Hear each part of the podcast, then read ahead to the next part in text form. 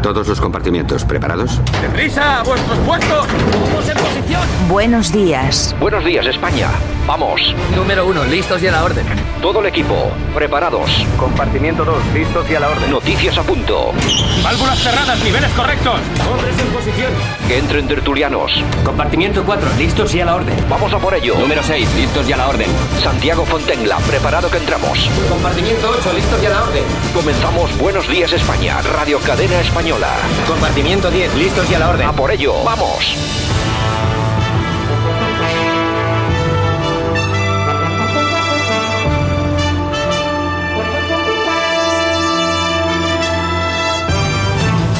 Buenos días España, aquí estamos un día más, hoy es día 10 del 3 del 21. Va- Vamos atravesando poco a poco este mes de marzo, nos lo vamos quitando de encima, como decía aquel, y yo creo que de forma rápida, no es como febrero, que se hizo un poco cuesta arriba. Pero bueno, en fin, aquí estamos un día más, saludos por supuesto de Javier Muñoz en la técnica, este que os habla, Santi Fontella, y por supuesto de todas las personas que van a intervenir hoy durante estos 60 minutos de radio informativa aquí en Buenos Días España. Como siempre, las noticias, pues nada, no son nada buenas porque se han registrado más de 4.000 nuevos casos de COVID y han fallecido, que se sepa, de forma oficial, seguramente serán más, desgraciadamente, 291 personas. Sanidad propone cerrar las comunidades autónomas en Semana Santa y en el puente de San José, es decir, que quieren dejarnos de nuevo en casita, que no podamos eh, movernos y no acabo de entender por qué se nos está vacunando, por qué se nos están haciendo PCRs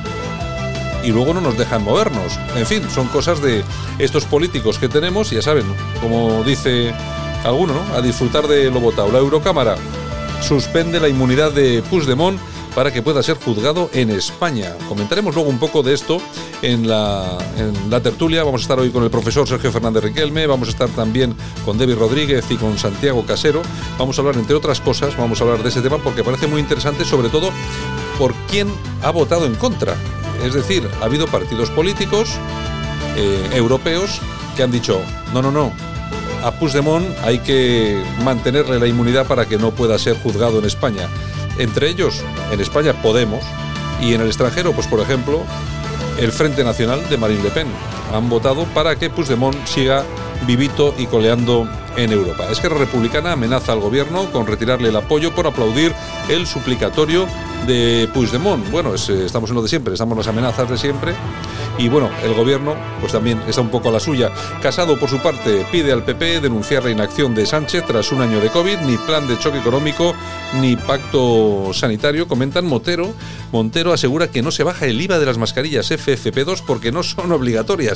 Bueno, ya a este paso que no hagan obligatoria, absolutamente nada y así no tienen que bajar ningún, ningún impuesto. Eh, bueno, ellos siguen en las suyas y así son. En todo caso, hay un tema que es muy preocupante y es que parece, por lo menos así lo dice un estudio, sobre las variantes, eh, predice que el coronavirus evoluciona para escapar a las actuales vacunas. Eso quiere decir que quizá las actuales vacunas no sirvan absolutamente para nada dentro de no demasiado tiempo. Eh, vamos a hablar hoy también con Daniel Brian García Padilla sobre el tema de la entrevista del Duque en Estados Unidos a Oprah y porque la Casa Real Británica se está declarando en estos momentos preocupada por las acusaciones de racismo vertidas por los duques de Sussex. No sabemos exactamente eh, a qué se refiere con el tema del racismo, no sé, igual también habría que escuchar la otra parte. Vamos a ver qué es lo que dicen y nos iremos enterando y veremos viendo a ver qué es lo que de verdad se está o, o ha sucedido o ha pasado en, la Casa Real Británica. Bueno, en todo caso nosotros comenzamos con este espacio de radio en el que vamos a intentar transmitir información y también opinión. Nosotros lo siento mucho, pero también la cocinamos y sobre todo para decir la verdad. Y vamos a comenzar como siempre por el primero de la mañana, con Francisco Gómez. Vamos con él y vamos a comenzar a informarnos. Buenos días, bienvenidos.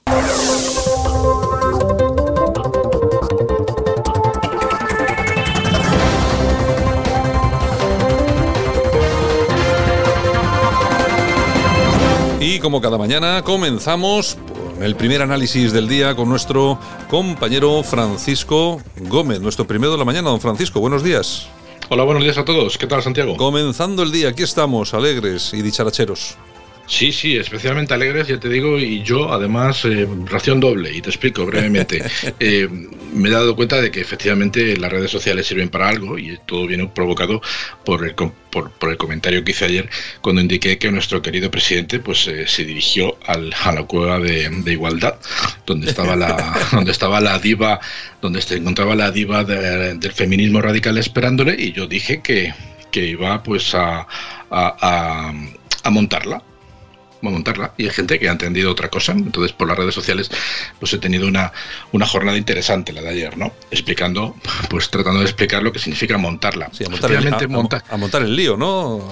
efectivamente, montarla no significa eh, montarla como una yegua o una borrica, ni tampoco ir a hacer el acto de, de tal. Más que nada porque no vi a Iván redondo por ahí, que sería el mamporrero de turno, no estaba. Entonces, evidentemente, es liarla, es liarla parda. Exacto, exacto, En fin, simplemente eh, lo digo más que nada porque al final por la red se tenía que decir, bueno, ya os lo explicaré en la radio, y lo cual es, me llena de orgullo y satisfacción saber que detrás de ese tweet que generalmente nadie retuitea, pues hay gente que escucha lo que decimos de aquí, ¿no? En fin, yo lo único que que le digo a esta gente y que, confío en que no confundan un, una plantación de nabos con un manojo pollas, que no tiene nada que ver. en fin, y si quieres comenzamos la jornada, la jornada de hoy. Vamos, vamos. Eh, bueno, pues tenemos a Puyi, a Puigdemont muy enfadado, porque el Parlamento Europeo por fin ha levantado la inmunidad tanto de él como de Tony Camín como de Clara Ponsatí. Entonces se les han quitado la inmunidad. ¿Eso qué supone? Pues que pasan a depender otra vez de la justicia belga, y ya sabemos que son poco amigos nuestros, y que, bueno, pues esto es como el que juega la OCA y vuelve otra vez a la casilla de salida. Bueno, pues es algo que es necesario para que ahora el, el juez Arenas pues vuelva otra vez a las andadas y le plantea al Tribunal eh, de Justicia de la Unión Europea, pues que efectivamente este hombre tiene que estar en España para ser juzgado y que es un prófugo de la justicia y que a la justicia europea y al, Tribunal Europeo lo que hay que explicarle es que eh, en, Bélgica pues hay ciertos aspectos técnicos que no parecen entender. De hecho, confunden los tribunales superiores con el Tribunal Supremo. Entonces, digamos que ahí está el juez Yarena adelantándose a la respuesta de Bélgica sobre la entrega de Puigdemont. Puigdemont en unas declaraciones muy penosas pues ha venido a decir de que eh, bueno pues que la democracia en Europa ha perdido pues por culpa de que a él y a sus dos compinches pues eh, parece ser que se les va a acabar el chollo más pronto que tarde no eh, en definitiva es lastimoso porque no deja de ser un delincuente común escondido o tapándose eh, como Adalida como, un, como si fuera un demócrata no bueno pues esto es, más es más triste que otra cosa. Ha tenido su repercusión en España y vamos a empezar escuchando a Gabriel Rufián que no es muy habitual escucharle pero es que hoy merece la pena curioso o no tanto, pues que aquellos que luchan tantísimo aquí en este hemiciclo, en este Congreso, por seguir blindando los privilegios y la figura de un rey eh, fugado en Emiratos después de corruptelas durante 40 años, pues sean los que más ganas tienen ¿no? de perseguir, repito, a tres demócratas electos por un referéndum. Nadie dejará de votar sus ideas, nadie dejará de votar independentismo, republicanismo por esto. Así que a ver si de una vez por todas dejan de perseguir a demócratas y se ponen a hacer su trabajo, que es eh, política. Y todo ello ligado, ya lo digo de paso, a la revocación que se acaba de anunciar el tercer grado de nuestros compañeros y compañeras eh, pues injustamente encarcelados. Cansa ver que este gobierno, sobre todo algunos de los componentes de este gobierno, hace tweets muy bonitos de denuncia de la situación, pero tiene el BOE y tiene la vía de la política cada martes, de hecho, podría solucionar un montón de cosas en este país. Entre otras, que haya demócratas en la cárcel de forma salvaje e injusta. Y no lo hace. Y no lo hace porque no quiere. Y harta. Harta. Y tanto va al cántaro a la fuente. Si siguen así, lo acabarán celebrando en sus casas y no en Moncloa. Bueno, qué, bien, qué bien le ha sentado el matrimonio a Rufián con la jefa de prensa del PNV. Ha bajado peso, no sé. Y el, y el, y el discurso, pues bueno, sigue igual, sigue igual de radical, ha sentado bien.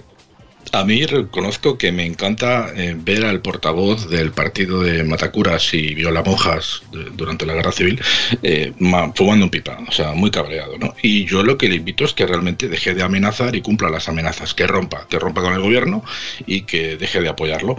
La menestra portavoz, y digo menestra porque con la manera que tiene de hablar, pues es una menestra de palabras. Luego pues, se van a meter contigo en Twitter. Pues, bueno, para eso estamos. Y yo ya digo que, que yo me hago gustado porque me he dado cuenta que hay gente detrás, ¿no? Esto es como lo de la pantalla de la línea de Poltergeist. Digo, hombre, no es que retuite la gente, sino que lo lean, que es lo interesante. Bueno, pues decía que la menestra portavoz Montero le ha contestado que sí, pero que hoy no, mañana. O sea, que le ha dicho que no cree que se rompan las buenas relaciones entre ambos partidos. Por lo tanto, pues digamos que, que ha hecho oídos sordos.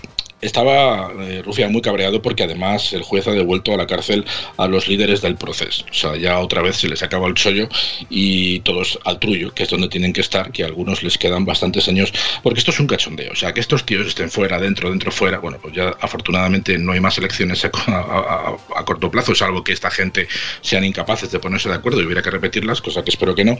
Y, y, lo normal es que se queden dentro una temporada larga, salvo que el gobierno pues llegue a un acuerdo con toda esta gentuza y, y bueno, ya hagan una amnistía, cosa que sería absolutamente ilegal en España. Pero bueno, pasando ya del tema de Cataluña, que ya bastante le hemos dado, saben que la bronca está montada en Madrid por el tema de que eh, la ministra la ministra de Igualdad quería haber ido a un instituto a soltar una chocho charla y lógicamente pues el la, Consejería de Educación de la Comunidad de Madrid le dijo que ni de coña, que por supuesto que no iban a permitir que esta santa mujer fuera a adoctrinar a los chavales de un instituto. Las niñas luego salieron por Twitter diciendo que estaban muy apenadas porque ellas querían expresarse y darle su opinión de lo que ellas viven como su feminismo, su forma de vivirlo, pero al final se han quedado con las ganas. ¿Cuál es la respuesta oficial que ha dado la Comunidad de Madrid? Pues vamos a escucharla. Pues sinceramente... Eh yo no puedo más que aplaudir la decisión de la, de la Comunidad de Madrid y de la Consejería de Educación. Mire, yo hacía unas reflexiones, no sé si fue ayer o hoy, y, que yo creo que, la podemos compartir muchos padres. Yo no puedo entrar al colegio de mis hijos. Yo tengo que dejar a mis hijos, haga frío, calor o llueva, en la puñetera puerta del colegio. No puedo entrar al colegio de mis hijos. Y resulta que esa señora no solo va a entrar, sino que puede meterse hasta en un aula y darle un meeting. Miren, señores, Señores, yo creo que hay que ser un poco serios. Yo creo que no están las circunstancias como para hacer ese tipo de visitas. Cuidado, una cosa son las visitas de gente que tiene responsabilidades en la Comunidad de Madrid y otra cosa son las visitas que quiere hacer un ministro.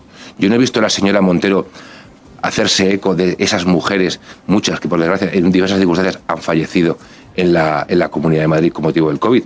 No he visto a ningún ministro del Gobierno de España queriendo visitar un centro de salud, un hospital, salvo de tapadillo en una ocasión, eh, de la Comunidad de Madrid. Tampoco he visto al vicepresidente del Gobierno de España visitar una, residencia de mayores. Y por lo tanto, yo creo que sinceramente, para evitar precisamente lo que ha ocurrido en otra ocasión en las que un gobierno del Partido Socialista, sin Podemos, utilizaba el colegio para dar mítines, como fue el caso de la señora Fernández de la Vega en su momento, hay que evitar este tipo de, este tipo de actos. Bueno, se lo ha dejado bastante claro, ¿eh? Sí, a mí me ha gustado lo que ha dicho el, portavoz del Grupo Popular en la Asamblea de Madrid, eh, Alfonso Serrano. Además, citaba a la, a la, que hoy es presidenta del Consejo de Estado, ¿no? Eh, María Teresa Fernández de la Vega, ¿no? Y bueno, como la citaba, vamos a hacer memoria y escuchaba la que esta buena mujer le soltaba a los pobres chavales en el colegio. Sí, bueno, el sonido me, comentan en, el control. El, sonido, el, sonido, no es muy, muy tal, pero yo creo que se escucha bastante bien. Vamos a, vamos a escucharlo representa un presidente de izquierdas, de centro izquierda, que mira para el futuro, que tiene una mirada positiva, que es optimista, que cree en la gente, que cree en los ciudadanos, que cree en los jóvenes, que cree en las mujeres. Y otro modelo que representa Rajoy, que es el modelo del miedo, de introducir miedo con todo, desconfianza y que mira más al pasado que al futuro. Y a partir de ahí los ciudadanos pueden elegir entre el modelo del futuro y el modelo del pasado. El modelo del, futuro, podéis imaginaros, es Zapatero. El modelo del pasado, podéis imaginaros, es Rajoy. Bueno, vaya mitin, ¿eh? Sí, bueno, dan ganas de volver a llamar a Zapatero para que coja las riendas del partido, del partido y del gobierno, ¿verdad? Pero bueno, decía Isabel Celá, que sigue siendo ministra de Educación. O sea, no, no se equivoquen. Esta mujer, una vez que aprobó su ley, sigue ahí. O sea, no, no está en suspenso. Decía que es inaceptable que la Comunidad de Madrid prohíba a una ministra del Gobierno de España participar en una actividad educativa organizada por un instituto público con el motivo del 8M. Y también decía que la prohibición ataca la pluralidad y vulnera la autonomía del centro educativo. Lógicamente, ante esta bueno, pues eh, Burda Sández, pues inmediatamente saltaba el portavoz del Partido Popular y alcalde de Madrid, Almeida, a contestarla. Vamos a escuchar lo que le decía Almeida. Charla como la que pudiera dar Irene Montero, en la que le iba a decir a aquellos que no piensan como ella, que no son feministas, me parece que no es el ejemplo que hay que dar. Creo que es profundamente nocivo, profundamente nocivo lo que le iba a explicar a los chavales. La Comunidad de Madrid se reafirma, nunca dice autorizaría un encuentro como el que vetó ayer entre la ministra de Igualdad y un grupo de estudiantes de un instituto. Según Díaz Ayuso, Irene Montero solo buscaba adoctrinar, pero desde el centro aclaran, eran las alumnas las que iban a hablar de sus inquietudes y además con todas las garantías anti-COVID. Bueno, pues al final iban a ser las alumnas, qué raro. Sí, pero bueno, ya saben que nosotros en este programa generalmente no, no hacemos, no, vamos, no, no hacemos prisioneros. Entonces, querido Almeida, pues te tenemos que recordar que tú hiciste lo propio. La diferencia entre izquierda y derecha, a mi juicio, ¿cuál es? Muy rápida. Paula, Álvaro, nosotros vamos a poner todos los medios para que seáis vosotros los que decidáis qué queréis ser. La izquierda, sin embargo, va a tener querer decidir por vosotros. Ya está. Ay, Almeida, Almeida no se puede hablar ni escupir hacia el cielo que te cae encima. Recordarán que esto fueron unas imágenes que se trascendieron porque fueron en Telemadrid y bueno, pues fueron las famosas en las que se le preguntaba que si tuviera que salvar la Catedral de Notre Dame o el Amazonas, pues que, salvaría, ¿no? Y los niños se quedaron asustadísimos cuando él contestó que la Catedral de Notre Dame. Luego tuvo que pedir disculpas porque efectivamente alguien del Partido Popular no puede ser tan radical, ¿no? Si hubiera sido de Vox, por supuesto, hubiera mantenido su, su primera contestación, pero bueno, como somos del PP, pues inmediatamente Almeida pues se tuvo que se tuvo que retractar y dijo que bueno pues que estaríamos aceptamos eh, que, el pulmón del mundo pues haya que salvarlo dando dando a la catedral de Notre Dame menos fondos ¿no? en fin ya saben que estamos muy cerquita del puente de, lo que viene siendo la, el día de, día del padre y también está muy cerquita la Semana Santa entonces eh, bueno pues todo eh, parece ser que toda España va a estar cerrada y inicialmente se iba a salvar Madrid por la negativa de la presidenta y las islas que son las Islas Canarias y las Baleares que finalmente parece que van a seguir abiertas. Bueno, pues resulta que eh, en el Consejo Interterritorial que se va a celebrar hoy, probablemente por, voluntad de la mayoría, pues se decidirá también que Madrid sea obligatoriamente cerrada y bueno, pues nadie de Madrid pueda salir de la comunidad, lo cual pues ha provocado en la presidenta autonómica, en Isabel Díaz Ayuso, pues un cabreo bastante importante. Vamos a escucharla.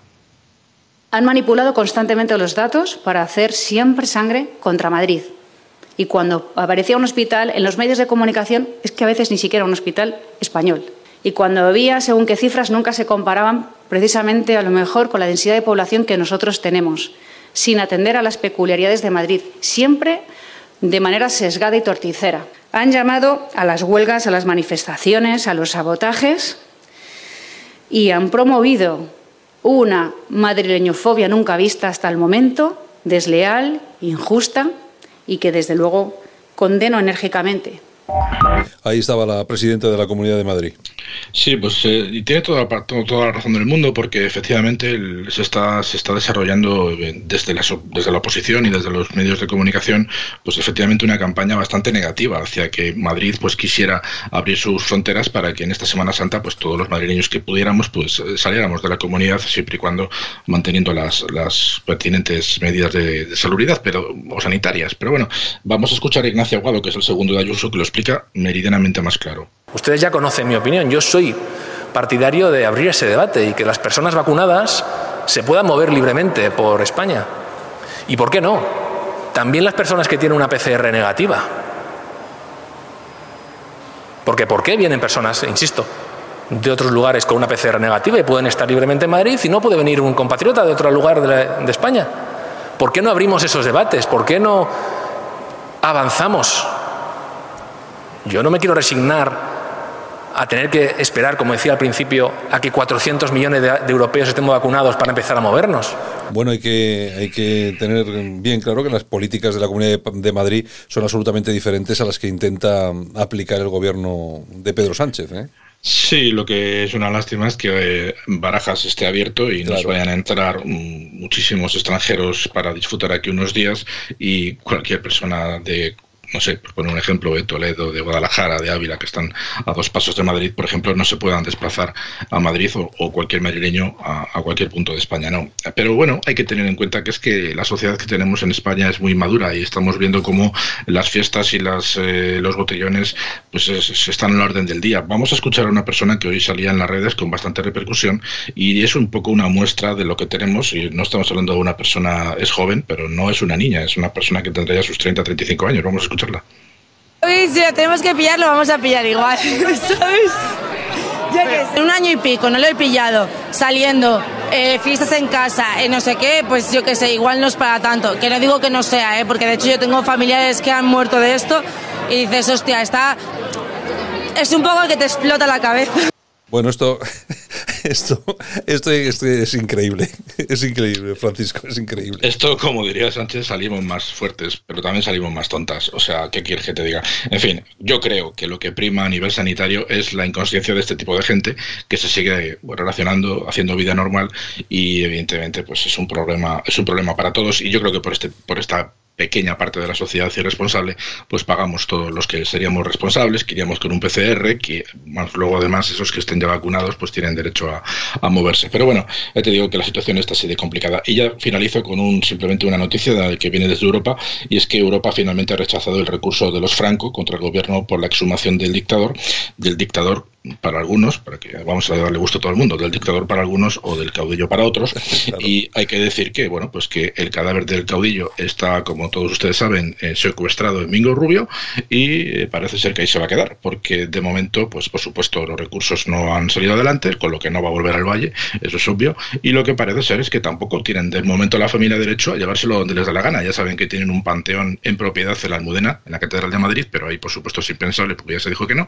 Y bueno, pues parece que la situación va a seguir así. La verdad que los Franco últimamente lo tienen complicado. Les quitan el pazo, les quitan al caudillo, les quitan a todo el mundo.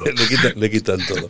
Pues bueno, Francisco, nada, luego voy a ponerle yo a, voy a darle a Yolanda el, audio este de, de esta mujer, esto, porque es increíble. Venga, oye, mañana nos escuchamos. Muy bien, venga, hasta mañana. Escuchas Buenos Días España. Aquí no nos callamos.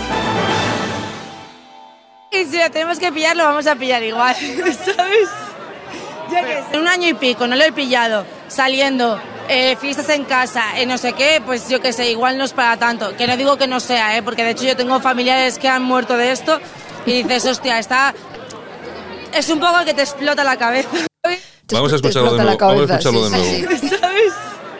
Ya que en un año y pico no lo he pillado saliendo eh, fiestas en casa, eh, no sé qué, pues yo qué sé, igual no es para tanto. Que no digo que no sea, ¿eh? porque de hecho yo tengo familiares que han muerto de esto y dices, hostia, está... Hostia. Es un poco que te explota la cabeza. Bueno, pues la cabeza tenía que haber explotado. Esta, es la gente que tenemos aquí en, este país y así es como se enfrentan al tema del... No sé, mi familia ha muerto, pero oye, es como te explota la cabeza, ¿eh? O sea, o sea es increíble, es increíble. pero bueno, es bueno, es un audio recogido de una entrevista en la calle de, creo que además que era de la agencia Atlas a una, a una chica, pero bueno, que es más usual de lo que parece. que iba para allá. Es más, es más usual de lo que parece. Buenos días, España.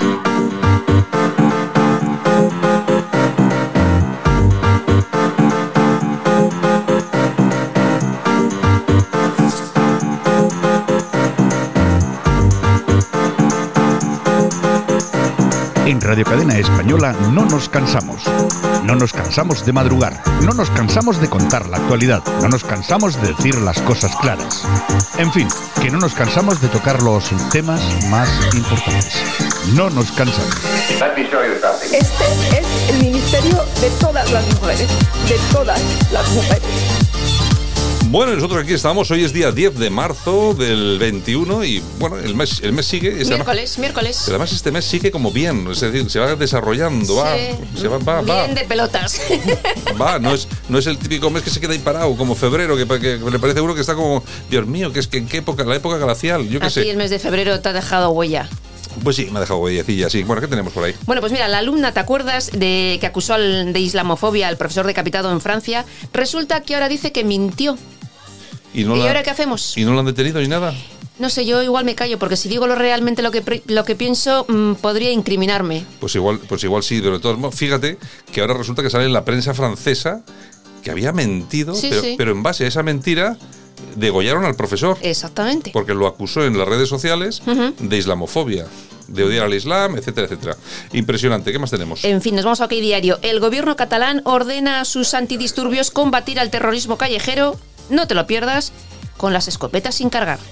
O sea, sí, para dar miedo. el hazme reír del mundo mundial. Señores, la policía aquí en España que va a enfrentarse a los antidisturbios con las pistolas mm, sin balas. Bueno, pues eso es para dar miedo simplemente. Para dar miedo, en fin, el español. El Papa pide a la Iglesia que tramite las quejas por la connivencia con ETA de curas en el País Vasco. El Papa ha mostrado todo su apoyo a las víctimas del terrorismo. Bueno, pues eh, creo que va a tener un informe bastante largo. Joder, que sí. Va a estar tiempo leyendo el informe. Va a tener un informe bastante largo, bastante En largo. fin, y el Parlamento Europeo, eh, Europeo que retira la inmunidad a Puigdemont y permite activar la orden de detención. ¿Le detendrán? No, porque ahora, porque la cuestión es que ahora todo el tema vuelve al- a, la- a los tribunales belgas. Sí, sí. Es decir, que volvemos otra vez al principio y los tribunales belgas que no son precisamente eh, amigos de España y por supuesto me imagino que va a ser va a seguir pasando lo que pasaba antes. Bueno, y que, y- y- y que Podemos y el Partido Agrupación Nacional de Marine Le Pen han votado a favor de mantener la inmunidad a Puigdemont. Bueno, pues ahí, pues ahí está, ahí está Marine Le Pen haciendo, haciendo de la suya, no sé. Y luego le preguntaremos a Debbie a ver qué nos, qué nos cuenta. Me parece muy bien. Bueno, El Mundo, el Partido Popular minimiza el auge de Vox en los sondeos y descarta un cambio de rumbo. No vamos a travestirnos, ha dicho Casado. Bueno, oye, que hagan, Pues lo, bueno. que, que hagan lo que tengan que hacer. Ellos, ellos sabrán lo que, lo que está pasando. Ahora, mm, las, las, las, eh, las señales son inequívocas de que algo está pasando. No sé. Houston, Houston, tenemos un problema. ellos, Houston, ellos, ellos, Houston. ellos sabrán qué es lo que van a hacer. En fin, bueno, 20 minutos. La venta de viviendas por herencias se dispara un 20% por la COVID, la falta de liquidez y por miedo a los ocupas. O sea, que tú heredas una casa y, Mm. bueno, lo que antes... pues, sí, lo, lo vende rapidísimamente. Pero de la misma, antes de heredar Sí. ya la has vendido. Y bueno, medio millón de personas han acudido por primera vez a Caritas debido a la pandemia. Personas que tenían su pequeño negocio y que de repente se ven sin nada. Las famosas colas del hambre de las que hemos hablado ya en innumerables ocasiones Y no, aquí. nos, y no nos vamos a cansar porque el vicepresidente se niega a ir a las colas del hambre a ver lo que está pasando por ahí. Y la verdad es que se habla muy poco de esto en los medios de Y cada vez hay comunicación. más. Y cada vez hay más, efectivamente. Bueno, y el SEPE que ha sufrido una vez más, porque no es la primera, un ataque informático que ha paralizado todos sus servicios. ¿Cómo andan bien? Pues mira, Yo no sé qué le pasa al SEPE, pero la verdad es que si necesitas algo del SEPE, lo tienes claro. sí, sí. O sea, eh, tienes que buscarte la vida, yo qué sé, eh, al asalto, alguna cosa así. Una persona que no esté muy puesta en temas de informática, vamos, se puede ir despidiendo del SEPE. que no que no se te ocurra ir tener que ir al SEPE y que tengas que hacer todo vía telemática. Adiós. Porque entonces se empieza a complicar la cosa. Hay que bajarse un archivo de no sé qué para hacer un certificado de no sé cuántos para que, no, que poder no cobras nada. No cobras, no cobras nada. Bueno, bueno, es absolutamente complicado, ¿no? Lo siguiente. Un horror. Bueno, y el PSOE que veta una comisión de investigación sobre la niñera alto cargo de Montero. Qué raro, ¿no? Hombre. A ver, por favor, vamos a investigar a la señora Montero. Estamos, estamos hablando todo el día de investigar al PP, pero cuando llega la cuestión de, investigar a toda esta gente, en esta ocasión, fíjate, el- la famosa niñera, el caso de la niñera, es decir, una, eh, una mujer que estaba... Pues eso, dedicándose a cuidar a los niños, no, a la niña, Ah, ¿no? Bueno, sí, de, sí, sí. de Irene Montero y de Pablo Iglesias, pero claro que tenía un cargo en la administración Con de nivel, de, nivel, de nivel 30. O sea, de nivel 30. Sí, señor, sí, señor. En fin, bueno. Y la Erchancha que alerta de una nueva estafa masiva de falsos envíos de paquetería a través de SMS a móviles. Doy fe porque a mí me han llegado estos mensajes. Sí, bueno, además no, no solamente está pasando en el País Vasco, sino yo creo que está pasando en toda España. Así que atención a cómo va, cómo va todo esto y por supuesto ni caso.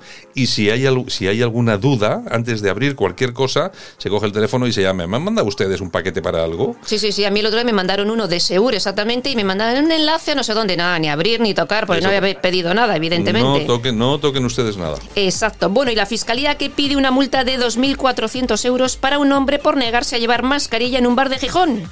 2.400. 2.000 2.400 euros. Bueno. ¿Qué no digo sé. yo? ¿A los que hacen fiestas ilegales también les ponen estas multas? Pues yo no sé lo que les pondrán a los de las fiestas ilegales. Porque todavía no he oído que se les haya multado, ¿eh? Yo es que estoy viendo muchas, eh, estoy viendo muchas detenciones, muchas imágenes, que yo creo que es todo mucho propaganda, pero luego al final no sé exactamente Luego qué nada, pasa con nada eso. de nada. News.es. Janssen reconoce a Europa dificultades para cumplir con el suministro de dosis de vacuna. Qué raro. Bueno, pero no solamente. Es que, vamos a ver, todas las empresas están teniendo dificultades para, para, el, eh, para el suministro. Pero eh, es que me da igual, eh, como somos el último país de la cola y nos ningunean, pues los demás tienen más fuerza. De hecho, por ejemplo, Italia el otro día no permitía que saliesen de- del país, Ujú. eh, yo que sé, unas decenas de miles Exacto. de vacunas, diciendo, señores, las vacunas se hacen aquí, se quedan aquí, son Para para, los italianos. Y son para los italianos. En España, pues... Pues estamos mandando a Andorra, decía- a otros países. nos decía el presidente del gobierno que para verano iba a estar vacunada el 70% de la población y bueno, ahí estamos, que vamos vacunados me parece que un millón y somos, somos 47 millones. Sí, le vamos a hacer mucho caso. En fin, bueno, vamos con noticias de corazón. Venga, que tenemos. Bueno, esta noche se estrena el nuevo programa de María Teresa Campos, la del- Campos Móvil. el- y tiene como invitada a Isabel Díaz Ayuso. Bueno, a mí me han dicho, a mí me han dicho que va a estar muy interesante. Yo lo voy a ver. Me han dicho que va a estar muy interesante porque las preguntas, mm, más allá de lo político, va- Personales va a haber y mucha, cosas. mucha, mucha pregunta personal y yo creo que igual ha- habla de cosas que, eh, la no gente- habla nunca. que la gente queremos saber, ¿no? ¿Qué pasa con su ex? Que ya tiene nuevo novio. y cosas- que la gusta comer, que no la gusta. Exactamente, que no sea todo político. Pues me parece muy bien y sabemos un poquito más de Isabel Díaz Ayuso, la presidenta de la Comunidad de Madrid. Bueno, pues lo veremos. Creo que es a las ocho y media porque se andan un rollo ahí con los horarios un poco raro, pero bueno, en Bueno. fin. Y seguimos porque Belén Esteban en, en el programa suyo de Sálvame ha dicho que le gustaría ver a Almeida como sustituto de, de Pablo Casado. Sí, haciendo amigos. Haciendo amigos, sí, señor. ha, dicho, sí, ha dicho que es mejor. Ha dicho Almeida es mejor que Pablo Casado. Y lo siento mucho, ¿eh? Ujú. Pero es mejor. Sí, sí, sí, sí. Y es de la Leti. bueno, y en Ola tenemos a Lorenzo Caprile que cuenta cómo es su vida en un hotel.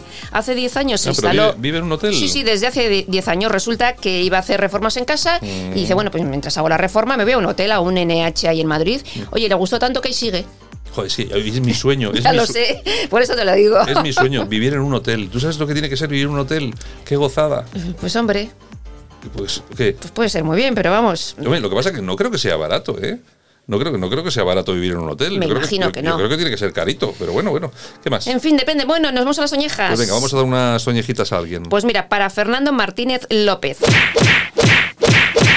¿Pero qué ha hecho este hombre? Pues mira, este es jefe de memoria histórica y se ha gastado 33.000 euros en elaborar un santoral de masones. No tenía otra cosa que hacer, se, se aburría. Y dice, ¿en qué gasto estos 30.000 euros que tengo por aquí? 30.000 euritos. Pues en el santoral de masones. ¿Aplausos para quién? Pues para Paola de la Cruz. A ver quién es, vamos a enterarnos. Pues mira, es ganadora del premio Educa a Banca como mejor docente de España 2020 en educación infantil. Bueno, y es mujer, ¿no? Y es mujer. Bueno, no, hace, no ha hecho falta nada, ha ganado el premio porque es buena, es la mejor, no hace falta tanto rollo que nos están siempre diciendo. Bueno, nosotros que nos vamos a ir rápidamente a por las efemérides del, del día.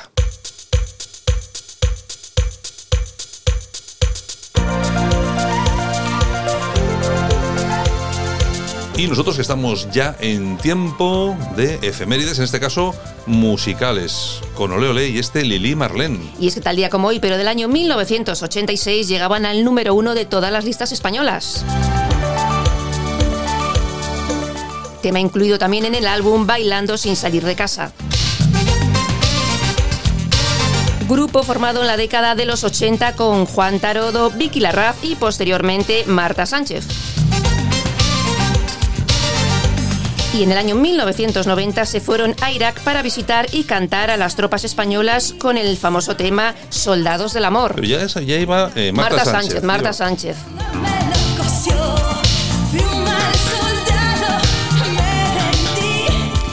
Bueno, y nos vamos con más efemérides, porque tal día como hoy, pero del año 1989, se forma el grupo empresarial Gestevisión Telecinco, hoy llamado Mediaset.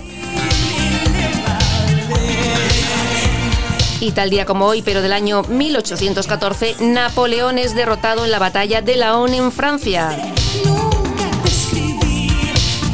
Y tal día como hoy también, pero del año 1928, nacía la gran artista española Sara Montiel.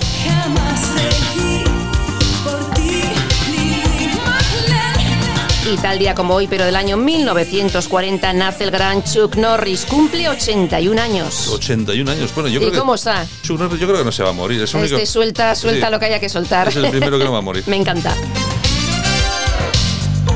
Y tal día como hoy también, pero del año 1958, nace la actriz Sharon Stone. Cumple 63 espléndidos años.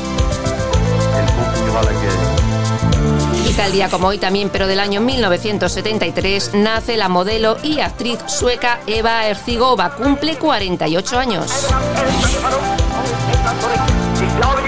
Y tal día como hoy, pero del año 1998, fallece el actor Lloyd Bridges. Y también tal día como hoy, pero del año 1988, moría Andy Gibb, uno de los hermanos Gibb y miembro del trío Los Billys. Y nos vamos al año 1909 porque tal día como hoy de ese año se funda en Inglaterra el Chelsea Football Club. Y tal día como hoy, pero del año 1959, el Tíbet se rebela contra la ocupación china.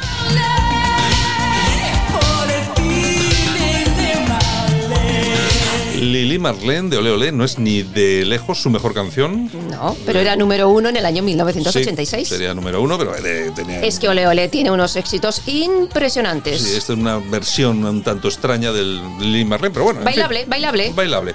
Bueno, Yolanda, mañana regresamos. Bueno, pues un besito a todos y a pasar buen día.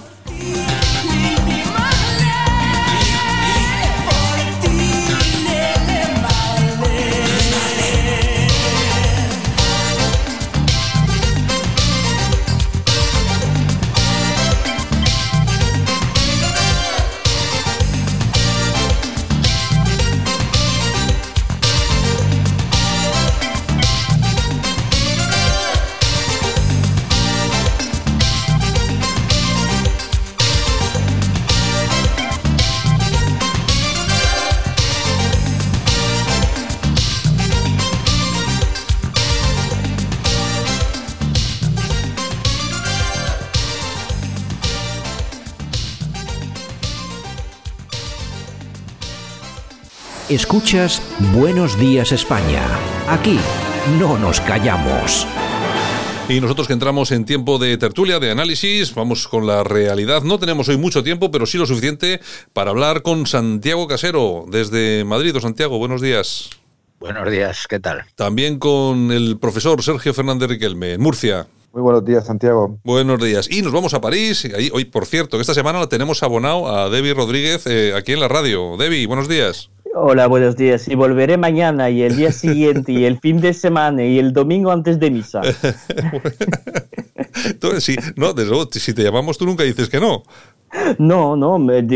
Oye, si haces un programa por la tarde o por la noche o durante la noche, llámame, que yo estoy dispuesto. Tú, con tal- Hablaremos de cosas. Tú, con tal de meterte con alguien, siempre.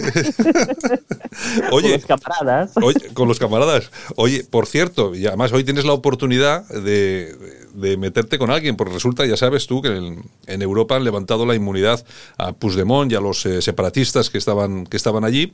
Resulta que, bueno, solamente los únicos que han votado en contra de levantarle esa inmunidad, es decir, de que pueda ser procesado, han sido Podemos y el Frente Nacional de Marine Le Pen. Tú me comentabas que no te extraña en absoluto. No, no me extraña. ¿Por qué? Porque el Frente Nacional ha traicionado todos los, ideales que tenía. Eh, primero mm, hablaba de salir de la Unión Europea, salir del euro, lo ha abandonado. Eh, se vio en algunos debates que ahora Marine Le Pen dice que el Islam es compatible con la República. Bueno, a Marine Le Pen realmente no se le pide que defienda la República, pero que defienda al país que se llama Francia, que tiene dos mil años de existencia y un régimen político corrupto, ¿no? Eh, y ahora, pues la tradición es otra, es la de apoyar el separatismo, la disolución de la unidad territorial y ya veremos, eh, ya veremos lo que pasará el día que Córcega, el día en que eh, Bretaña, el día en que algunas regiones eh, de Francia quieran separarse. Yo creo que tendremos que dar su propia medicina al Frente Nacional y mm, yo, es una pena lo que voy a decir, pero eh, a los franceses que apoyan a partidos como estos y que se meten en los asuntos exteriores de España, ¿no? En los asuntos, perdón, interiores de España. Yo creo que es un partido que ha traicionado a, todos, incluso a su propio electorado, y no me extraña, no me extraña. Bueno, a ver, a ver si algún día Marine Le Pen se entera dónde está Cataluña en el mapa, ¿eh? Porque hay una parte sur de Cataluña donde hay muchísimo, perdón, una parte norte de Cataluña donde hay muchos activistas y algún día ellos también pedirán los países catalanes hasta Montpellier y ya, y ya veremos lo que pasa este día. Bueno, eso está absolutamente claro. De hecho, yo creo que ya hay separatistas en aquella zona. Bueno, y de hecho, incluso Josep Anglada, cuando estaba funcionando Plataforma por Cataluña, incluso puso en marcha una delegación allí. O sea, imagínate tú cómo estaban las, las cosas. De todas formas, viendo viendo, lo visto y sobre todo este apoyo de Le Pen a los separatistas catalanes en esta ocasión ahí en Europa, eh, Sergio, parece que la decisión de Vox, decisión que ya tomó hace tiempo, de alejarse todo lo posible del Frente Nacional era una decisión acertada, igual que hizo eh, con la Lega de, italiana, ¿no? Sí, también lo ha hecho Víctor Orbán, que ha dejado el Partido Popular y se va a ir posiblemente con el grupo de conservadores y reformistas europeos, ¿no? Creo que el grupo Identidad y Democracia es un totum revolutum que, que sí, yo esperaba que algunos de esos miembros, eh, sobre todo los, flamencos o, los nórdicos, que especialmente nunca han querido en nuestro país, pues votaran a, a, a, favor de mantener la inmunidad a Puigdemont. Pero me ha sorprendido profundamente, a diferencia de David, que conoce mejor el Frente Nacional, a mí sí me ha sorprendido porque pensaba que eh, iba a, encabezar un, un ala eh, soberanista y nacional populista de amplio recorrido, pero creo que eh, tanto la Lega como el Frente Nacional se están embarcando en temas que no interesan prácticamente a nadie. No sé si el caso de Marine Le Pen es por, eh, sea, porque se ha querido las últimas encuestas que le dan la posibilidad real ¿no? de, competirle a, Macron o, a, o, al que fuera eh, la victoria en las presidenciales francesas, especialmente en la segunda vuelta, y ahora quiere pues desdiabolizar aún más al, al, Frente Nacional. Pero parece que Vox acertó, que Orbán acertó y que el grupo de los conservadores y reformistas europeos va a ser eh, en el futuro el gran grupo que, represente a los valores pues nacionalistas, identitarios y soberanistas de la Unión Europea.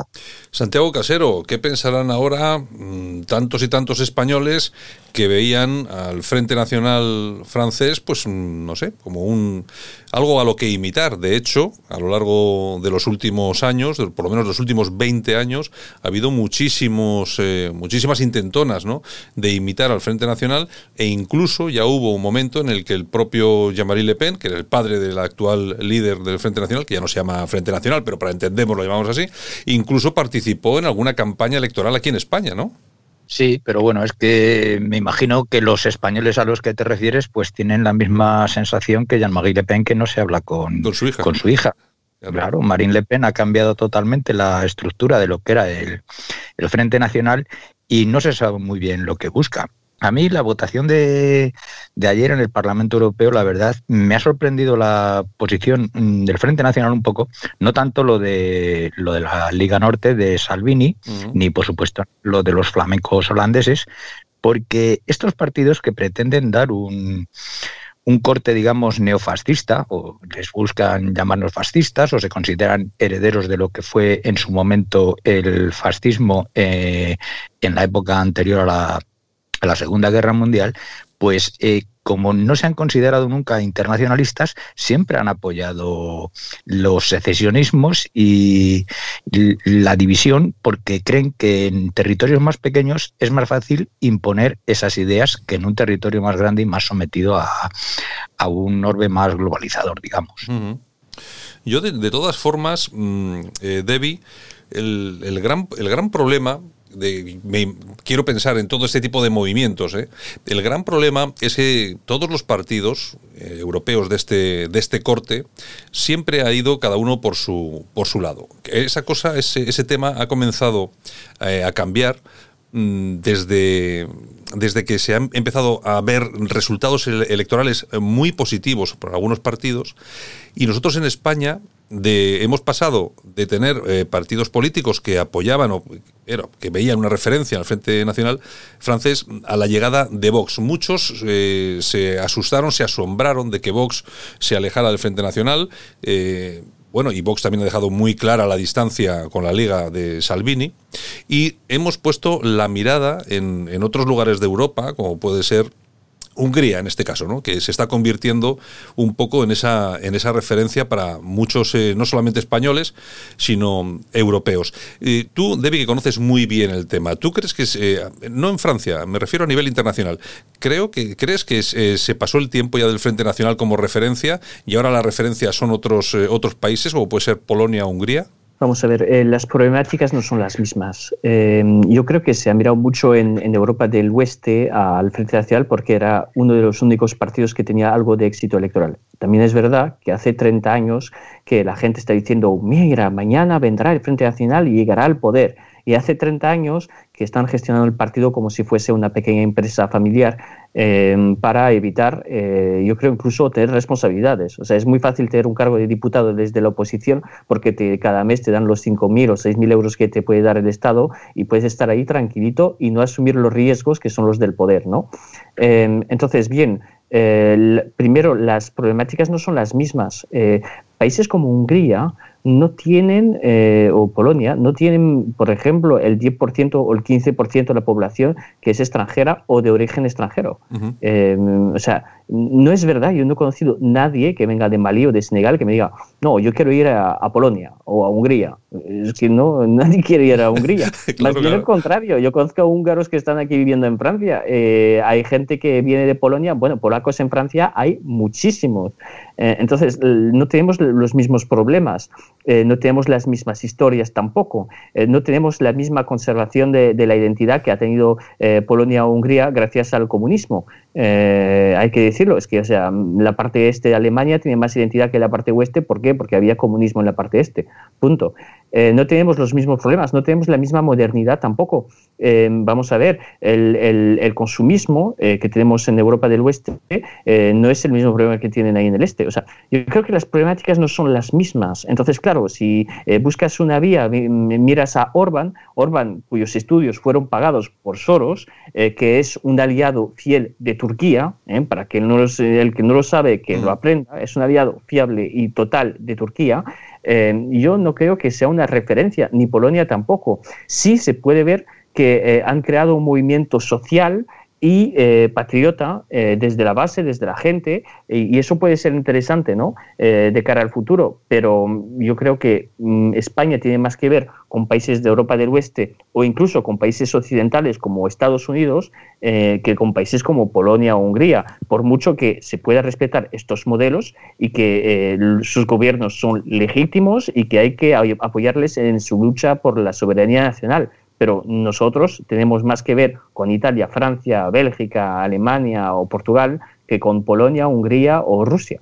Eh, Sergio, hemos hablado de los aciertos de Vox en política exterior y, bueno, en política interior sí han tenido algún, algún error, como por ejemplo esas votaciones por los 140.000 millones europeos y tal y cual. Así y todo parece ser que las encuestas vienen apoyando un poco lo que es su, su política y yo y yo creo que los aciertos, es decir, ha tenido desaciertos, pero yo creo que los aciertos son los que están comenzando a poner muy nerviosos a, las gentes del Partido Popular, porque el famoso sorpaso del que llevamos hablando muchísimo tiempo, yo reconozco que en este programa llevamos hablando del sorpaso y no se ha producido, lo que pasa es que ahora sí que estamos viendo que hay un despegue en las encuestas, que sabemos que las encuestas son encuestas, eh, pero bueno, son unos indicativos eh, reales, ¿no, Sergio?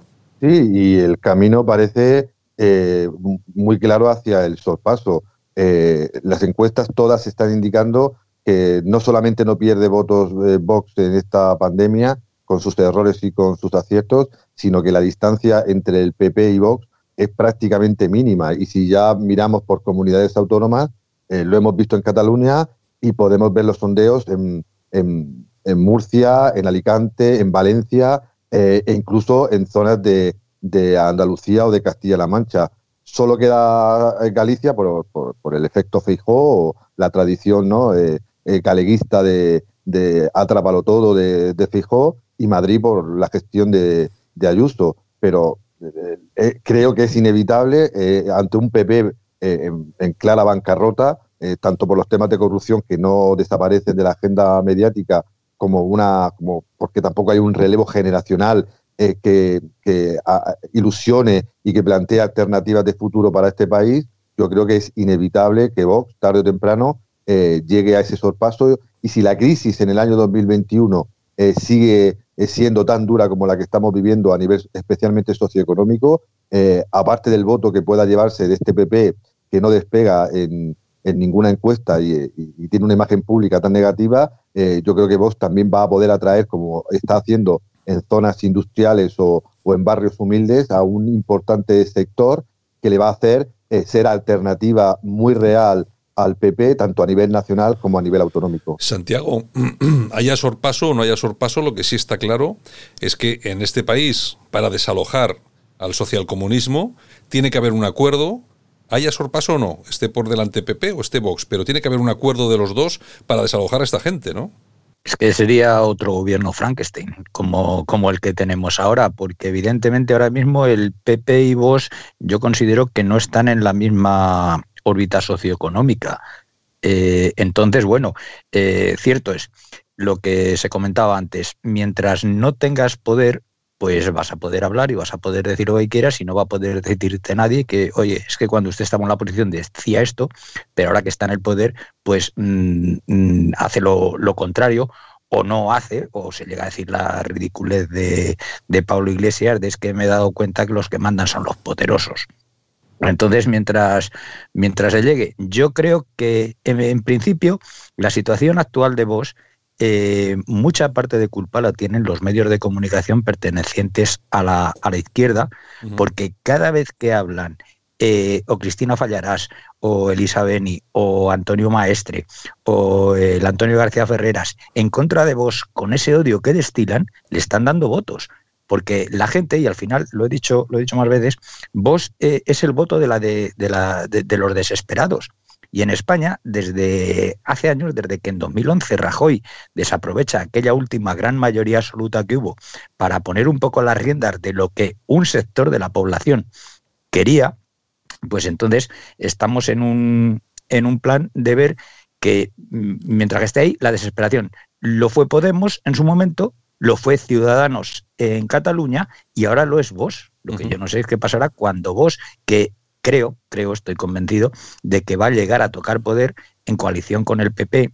Con Ciudadanos no creo, porque Ciudadanos va, va a tener menos, menos importancia que la comunidad de vecinos donde vivo, pero entonces deberán ser PP y vos, y posiblemente entonces, pues venga, el Revilla se apunta al carro, el de Teruel si vuelve a sacar otro diputado, el de Soria ya si saca un diputado, y esos irán eh, pues bandeándose, porque al final la política es garantizarse el sueldo, los que está demostrado que no valen para otra cosa.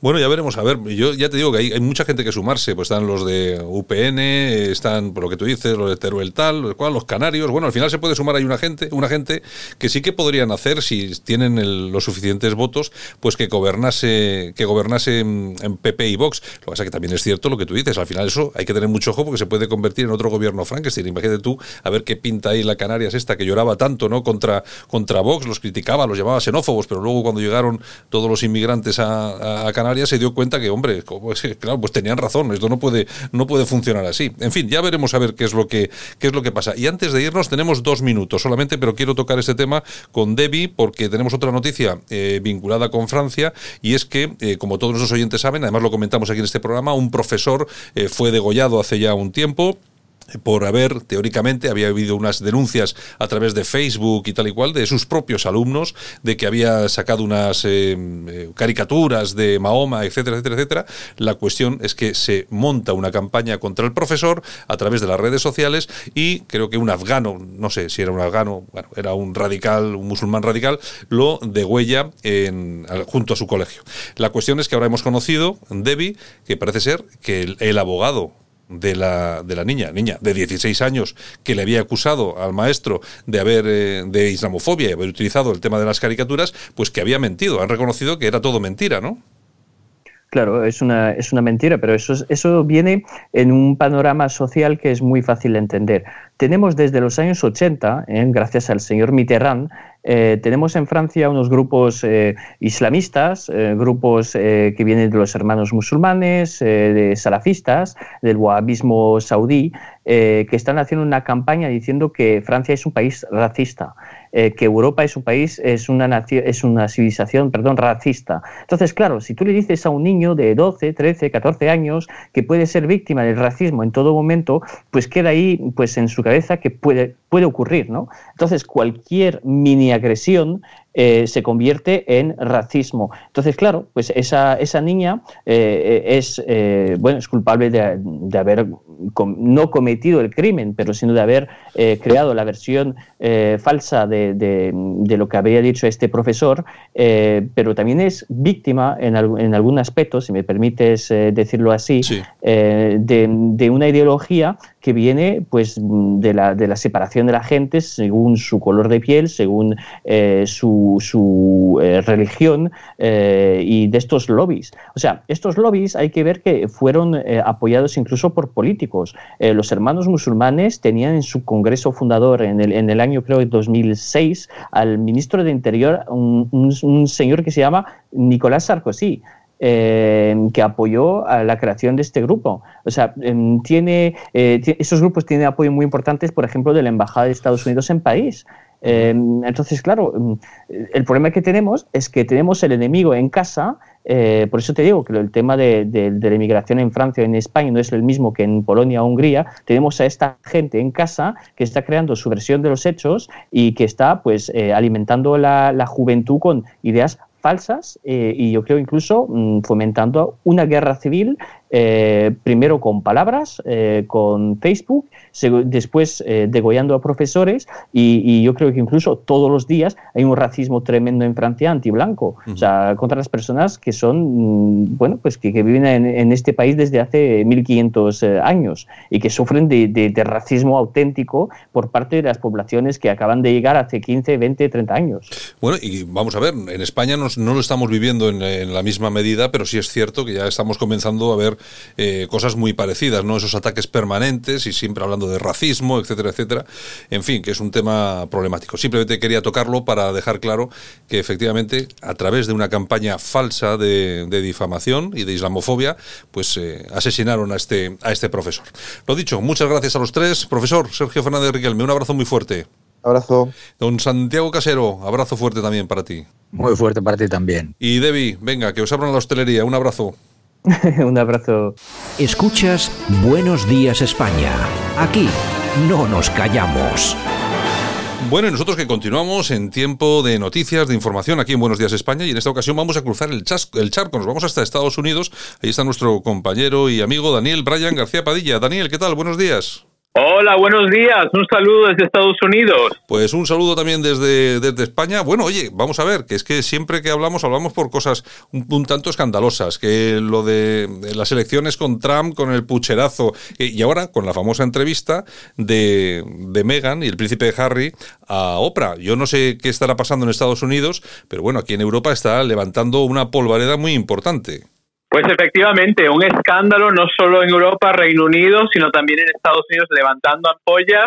Eh, el, eh, pueblo estadounidense siempre ha sentido muchísima curiosidad, muchísimo interés por lo que ocurre con la monarquía británica y esto pues ha sido un ejemplo perfecto que la entrevista que se realizó de Harry y Meghan tuvo un éxito de audiencia, casi 18 millones de espectadores solo en Estados Unidos eso es más del doble que los, los premios Globos de Oro la semana previa eh, tuvieron una, un exitazo. Eh, eso yo creo que demuestra que sigue manteniendo la curiosidad, el interés que tiene el pueblo estadounidense por la monarquía británica. Y tú lo has dicho, Santiago, fue verdaderamente una entrevista escandalosa total. Bueno, eh, lo que sí hemos visto en las últimas horas es que han salido a relucir, o por lo menos han salido a la palestra, tanto el padre de Meghan como creo que una hermana, ¿no? Sí, sí, el padre de Meghan pues ha hecho unas declaraciones eh, en el programa Good Morning Britain, donde también eh, su presentador, Pierce Morgan, que lleva ya tiempo con ellos, pues a raíz de un enfado que tuvo con otros colaboradores, se ha ido del plato y también se ha ido del programa ya de forma fija. Ah. Y también la hermana, bueno, en realidad la media hermana, porque ella es hija de, del padre, pero no de la misma madre, eh, quien escribió un libro hace poco. Eh, también ha hecho unas declaraciones eh, contradiciendo lo que, lo que había dicho Megan en su entrevista, que casi no la conoce, que nunca estuvieron viviendo juntos, que hace más de 20 años que no se ven, que el apellido Markle, la hermana lo volvió a, tener cuando Meghan empezó a salir con Harry, contradiciendo estos hechos, ¿no? Sí. Oye, eh, una cosa importante que en, base a todo esto, que siempre se mueve alrededor de estas cosas, no, a estas alturas no nos va a llamar la atención, es el dinero. Se comenta que tanto el príncipe como Meghan no han cobrado absolutamente nada por la entrevista a Oprah. Eh, sí es cierto que la entrevista, la organización de Oprah la ha vendido solamente en el Reino Unido por cerca de 6 millones de, de libras.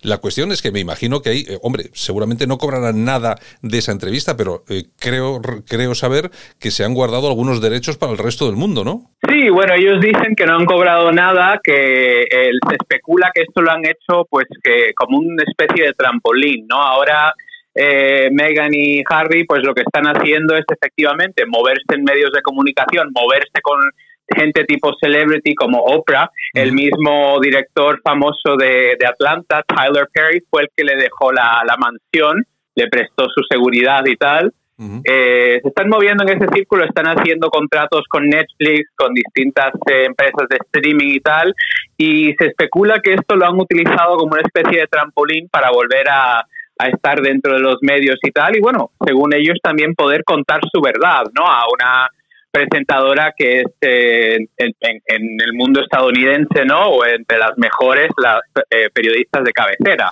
Bueno, ¿y los americanos al final se han creído la versión de, de Meghan o no? Pues mira, eh, una vez más están muy divididos en eso, porque hay muchas cosas que no cuajan.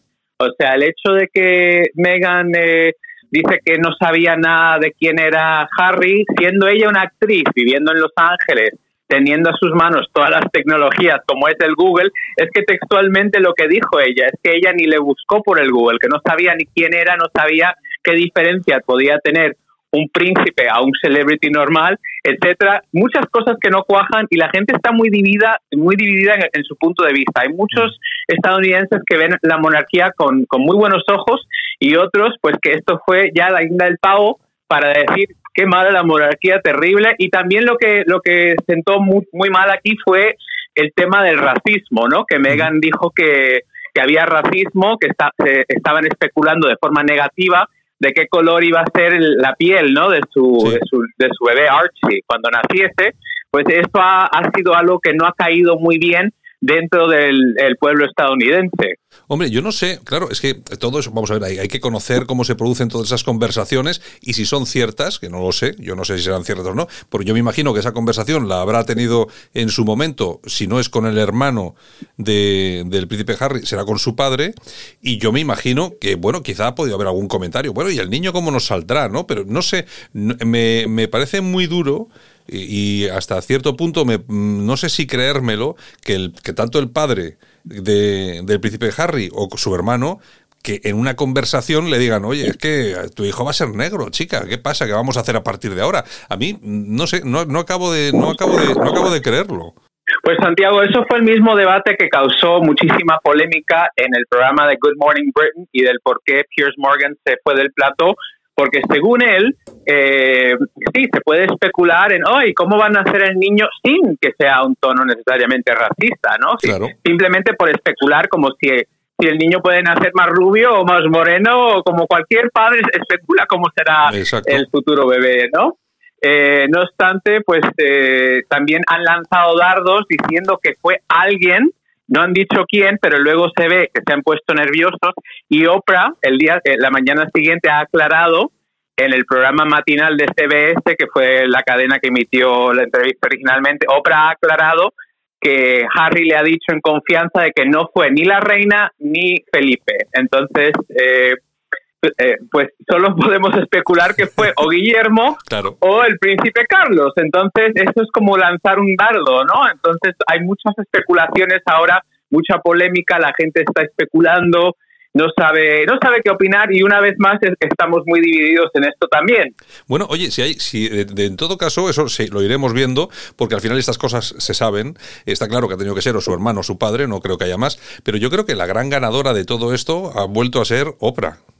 Sí, bueno, como te digo, Oprah eh, para muchos estadounidenses por la trayectoria que tiene y su historia de haber eh, subido, ¿no? De haber sido de la- venir de la nada, básicamente, eh, a ser quien es, pues muchos la- siempre la ven como este tipo de, de héroe en el mundo del periodismo.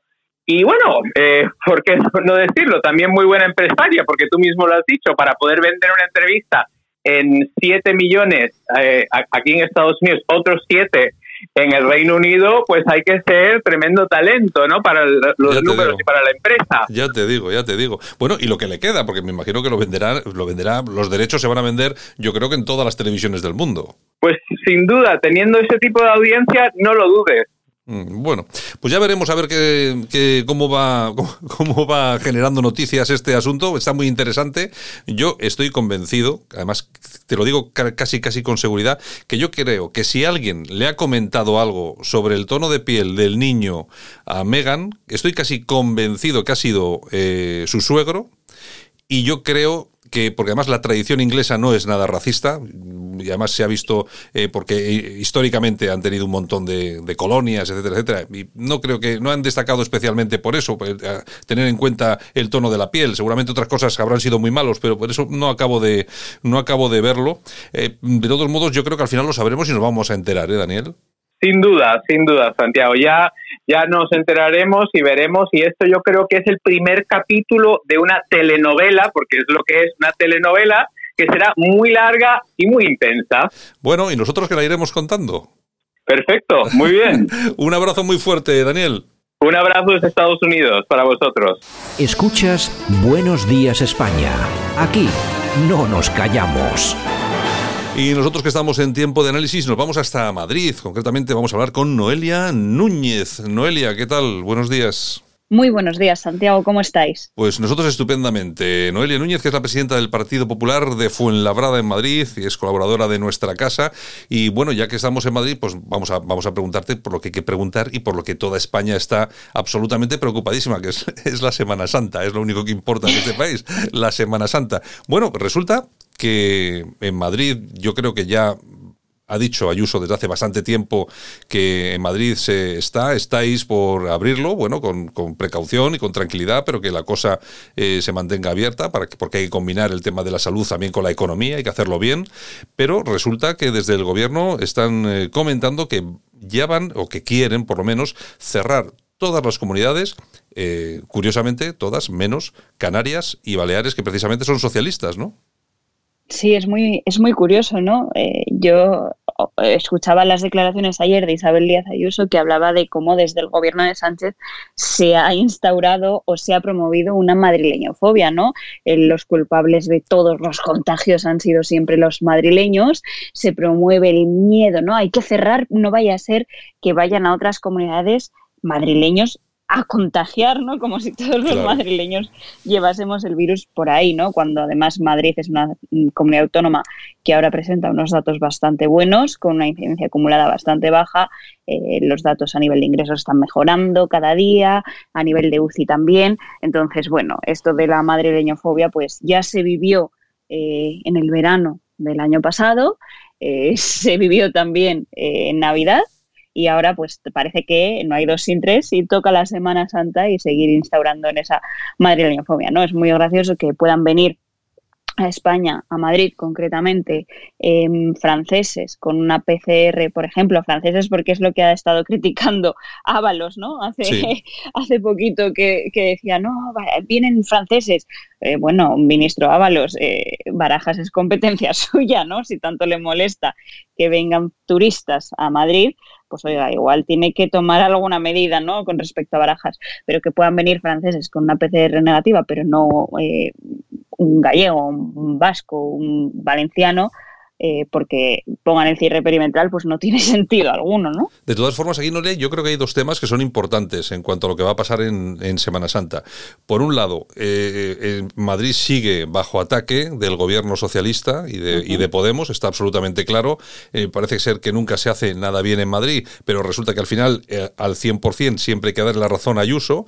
Y luego, por otro lado, que se permita esas comunidades, que se abra en esas comunidades que están gobernadas por el Partido Socialista yo me imagino que habrá otros partidos, digo yo, eh, no sé, que quiero pensarlo, que bueno, que protesten eh, contra esto y por supuesto que esto de cerrar las comunidades a cal y canto, yo creo que no es lo prudente ahora mismo y, sí es eh, tenerlo, mantenerlo por lo menos abierto con precaución y tomando algunas medidas, ¿no?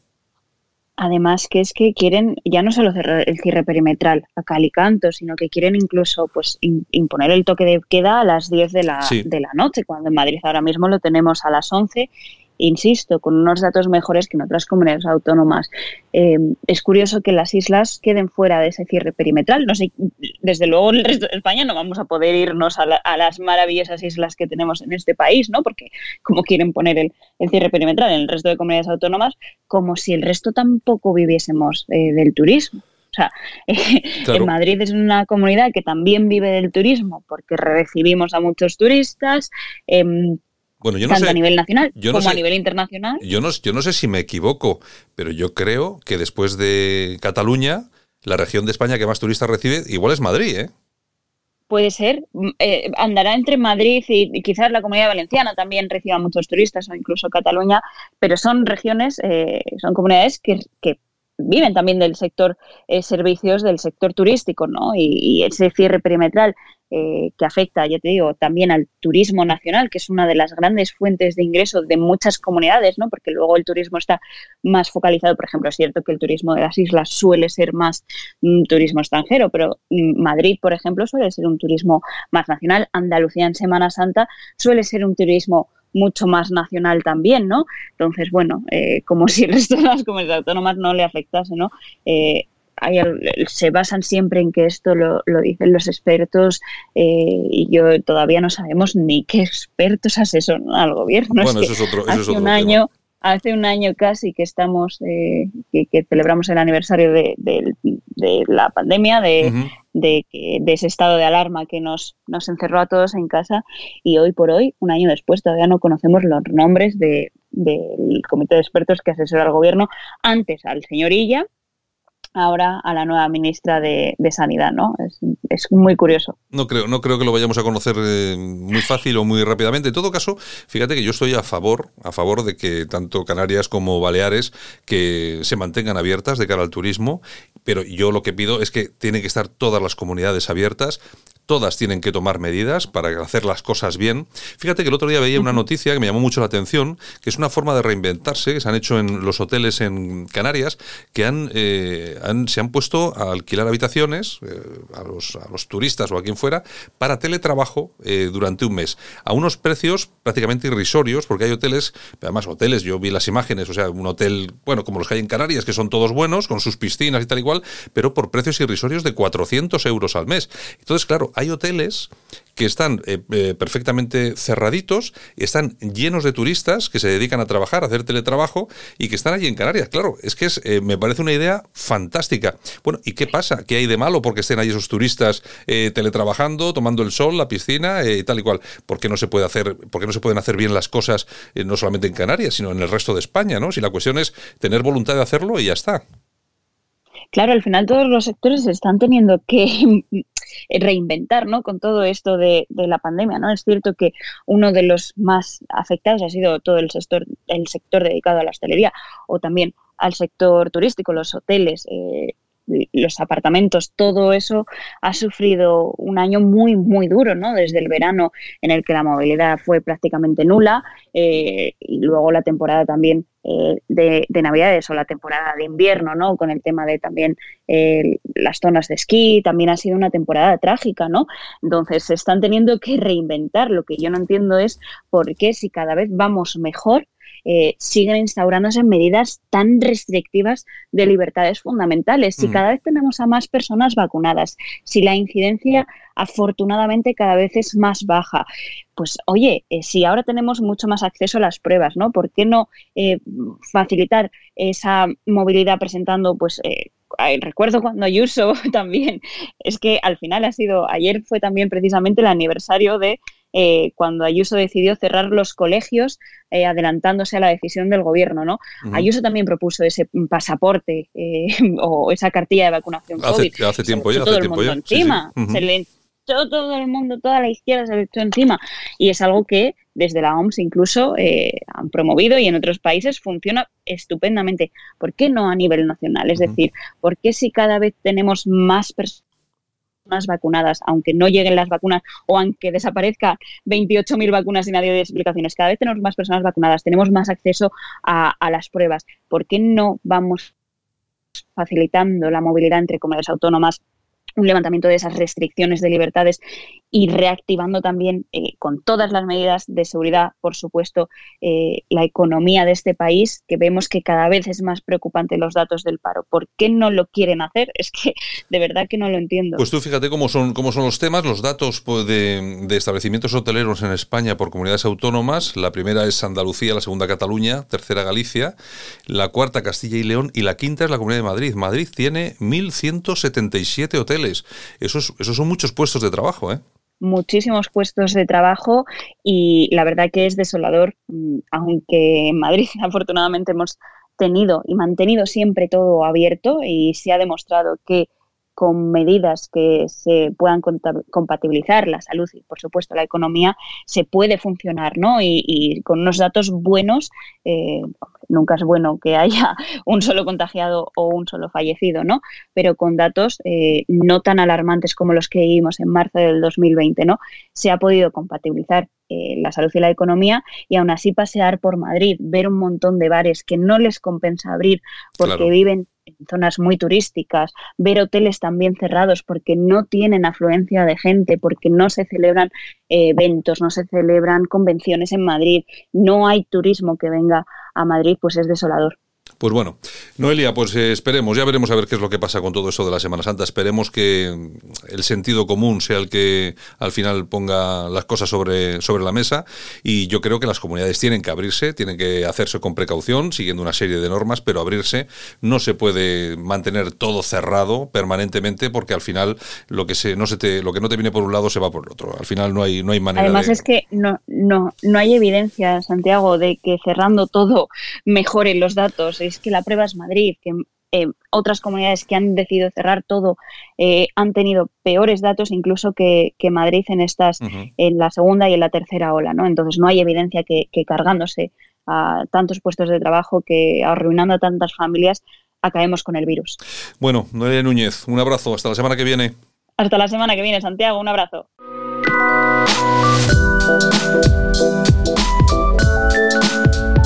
Recordamos algunos de los titulares de las noticias que hemos tocado hoy. Sanidad que registraba 4.013 nuevos casos de COVID-19, 291 muertes. Sanidad que confirma hasta ahora no se ha detectado ninguna reacción adversa desconocida con las vacunas del COVID-19. Sanidad que propone cerrar las comunidades autónomas en Semana Santa y en el puente de San José. La Eurocámara suspende la inmunidad de Puigdemont para que pueda ser juzgado en España. Esquerra Republicana amenaza al gobierno con retirar el apoyo por aplaudir el suplicatorio de Puigdemont. Casado ha pedido al PP denunciar la inacción de Sánchez tras un año de COVID. Ni plan de choque económico ni pacto sanitario. Montero, por su parte, asegura que no se baja el IVA de las mascarillas FFP2 porque no son obligatorias. Y un estudio sobre las variantes predice que el coronavirus evoluciona para escapar a las actuales vacunas. Mañana regresamos. Gracias por habernos seguido y por supuesto un saludo de todas las personas que participaron en el programa de hoy. También Javier Muñoz en la técnica y este que os habla, Santiago Fontenla. Saludos, hasta mañana.